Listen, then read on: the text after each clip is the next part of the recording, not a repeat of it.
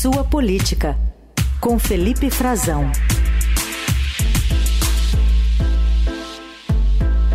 Tudo bem, Frazão? Bem-vindo, bom dia.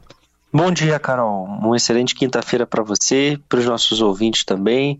Um excelente feriado também, né, para todos. Hoje, um dia mais tranquilo, né? Um dia de, de respeito, de prestar homenagens, dia de finados. Bom, estamos na, acompanhando aqui desde as primeiras horas da manhã tanto é, a expectativa do desembarque desses brasileiros que estavam ali na Cisjordânia, como também a expectativa da divulgação da lista para que é, novos brasileiros poderiam né, ter a possibilidade de serem incluídos e sair da faixa de Gaza propriamente através do posto de controle de Rafah, lá ali na fronteira com o Egito. E não foi dessa vez. A gente conversou mais cedo com o embaixador é, palestino da Palestina, Alessandro Candeias, sobre essa saída da faixa de Gaza. A gente re recorda aqui para o nosso ouvinte e apresenta para você o que ele falou. Hoje saiu uma segunda lista, nós recebemos eh, logo pela madrugada, com uh, eh, 576 estrangeiros, dos quais 400 americanos, 50 eh, belgas e outras nacionalidades. Os brasileiros não estavam incluídos nessa segunda lista. A nossa eh, informação é de que todos os dias serão autorizadas novas centenas de estrangeiros e eh, os brasileiros certamente estarão em uma das próximas listas. A nossa expectativa era que estivessem na de hoje, felizmente não estavam. Nós todos os dias eh, renovamos as nossas gestões. Bom, e a gente também já trouxe para você aqui, Frazão, uma repercussão da felicidade dos que conseguiram chegar. Né, desembarcaram no Recife, depois a Brasília. Uma das brasileiras repatriadas comemorou e a gente traz um pouco aqui dessa felicidade depois de tanta apreensão. Foi uma viagem linda, muito bonita. E eu agradeço ao nosso governo que trouxe nós para cá. Foi mil maravilhas, gente. Parabéns pro Brasil. Viva Brasil! Viva! Meu nome é Abla. Eu tenho orgulho de nós brasileiros. Nós somos brasileiros, eu sou palestina também brasileira. Mas eu tenho sangue de brasileiro e palestino. Eu tenho orgulho de vocês. Aqui do Brasil todo, viu? Eu tenho orgulho que eles tiraram nós de lá e nós vem para cá. Viva Brasil! Um misto de sentimentos, né, Frazão?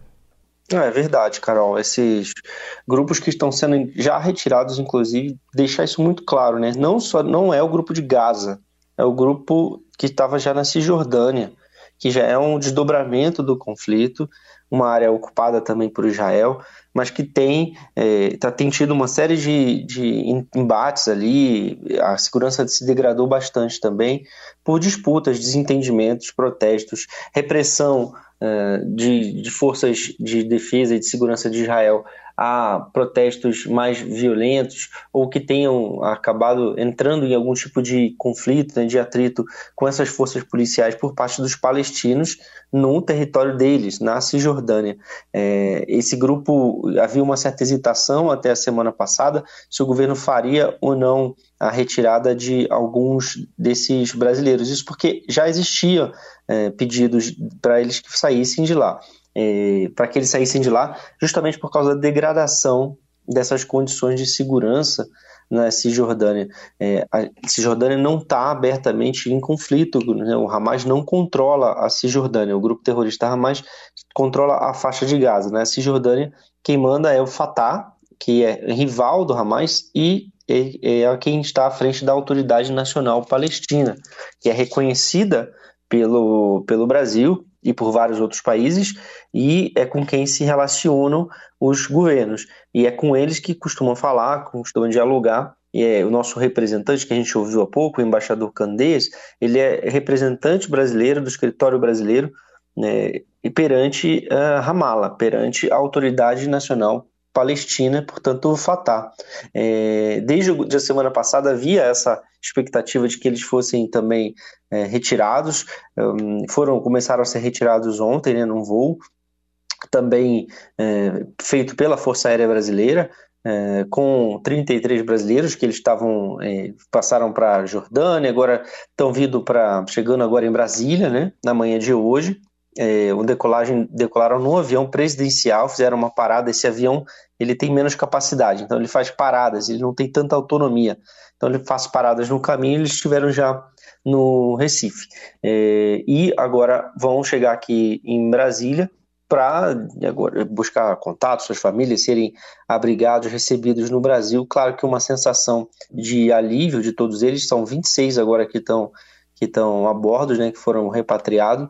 Repatriados, está comunicando, acabei de receber agora há pouquinho um comunicado do Brasil, né, do governo brasileiro, e eles vão é, se deslocar aqui para o Brasil, procurar algum tipo de auxílio, está tendo também algumas é, iniciativas nesse sentido para recebê-los, né, para que eles não fiquem completamente é, à mercê de, de abrigos, coisas que poderiam acontecer no, na Cisjordânia, lá na Palestina, por causa da situação é, de, de entraves. Isso, inclusive, tem é, embates, né, melhor dizendo, isso, inclusive, tem, Carol, é, busca, acirrado muito os ânimos, né? E diariamente a gente vê vídeos de, desses relatos de violência dos colonos, de expansão né, desses assentamentos israelenses. O governo brasileiro, inclusive, entende que esse é um dos motivos de acirramento dos conflitos entre palestinos em geral e israelenses nos últimos anos e que Israel deveria parar imediatamente de expandir assentamentos é, israelenses né,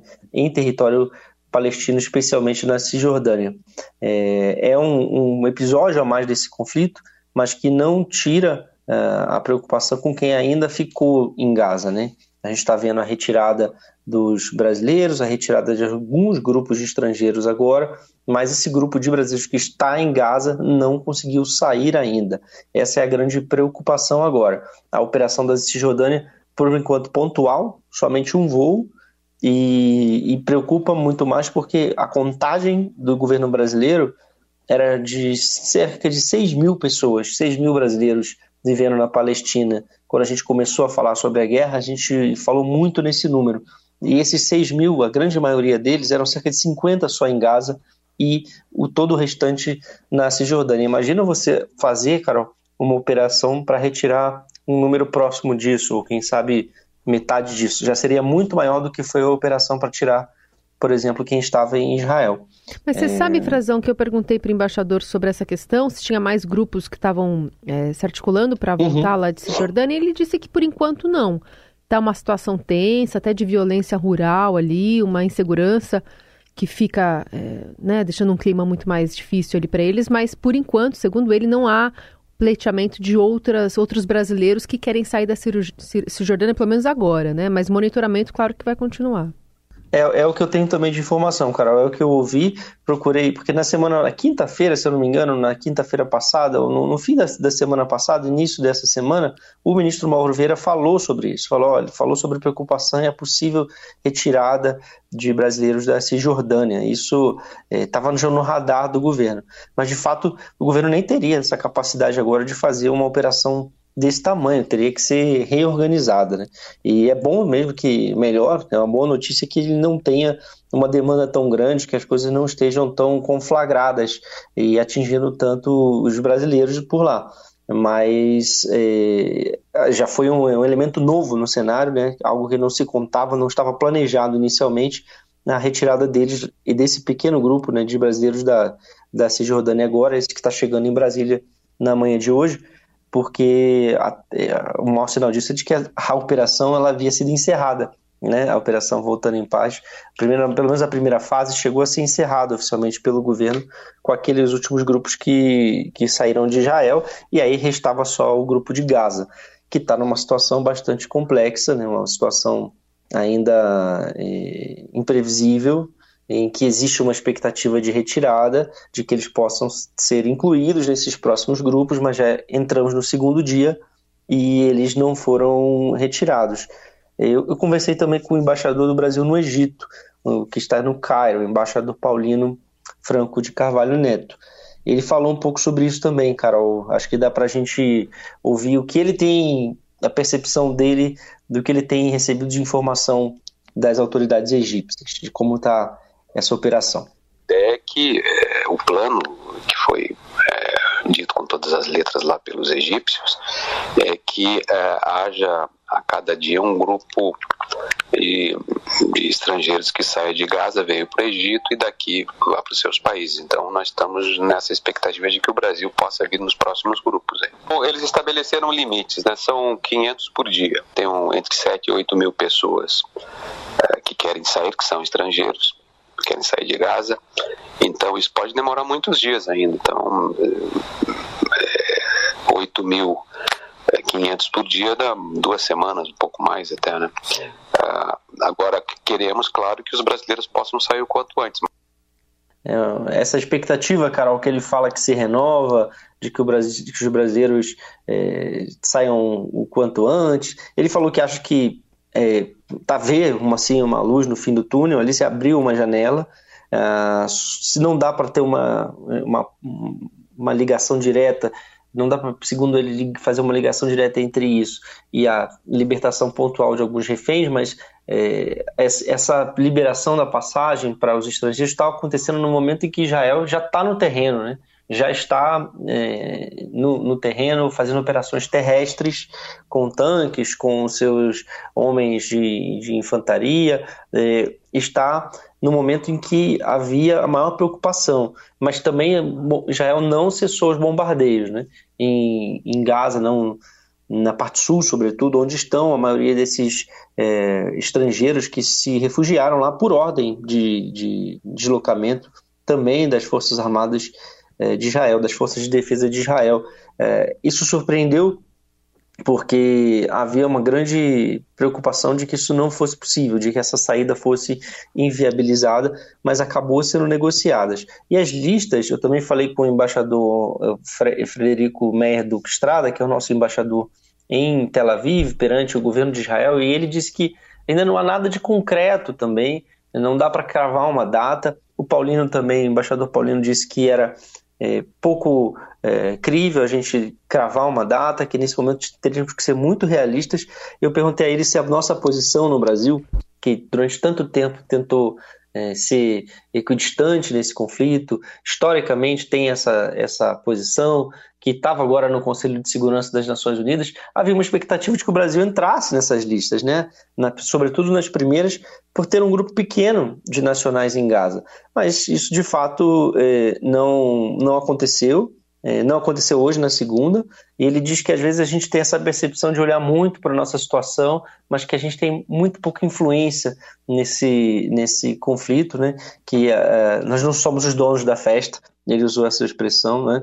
dizendo, olha, a gente precisa se colocar no nosso lugar, tem muitos outros países envolvidos e não podemos vender ilusões.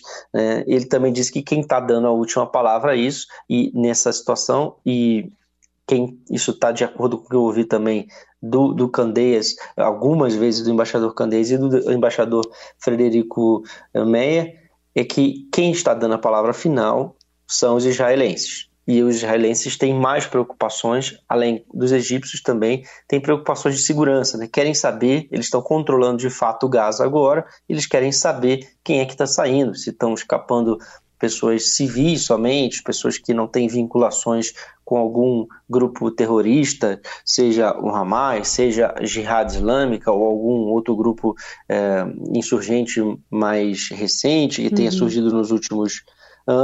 Há uma grande preocupação com isso e os egípcios também querem ter a garantia de que eles vão somente transitar pelo território egípcio e não se estabelecer lá. O Egito não quer abrigar e colaborar no que seria uma uma espécie de limpeza étnica ou a liberação total, né? Ah, como já se fala, eh, alguns grupos mais radicais pregam que seria a, a tomada de Gaza por Israel né, e a retirada total dos palestinos daquela região, a transferência deles para se estabelecerem na península do Sinai. O, o Egito não aceita isso, né? Uhum. o Egito e os países árabes em geral.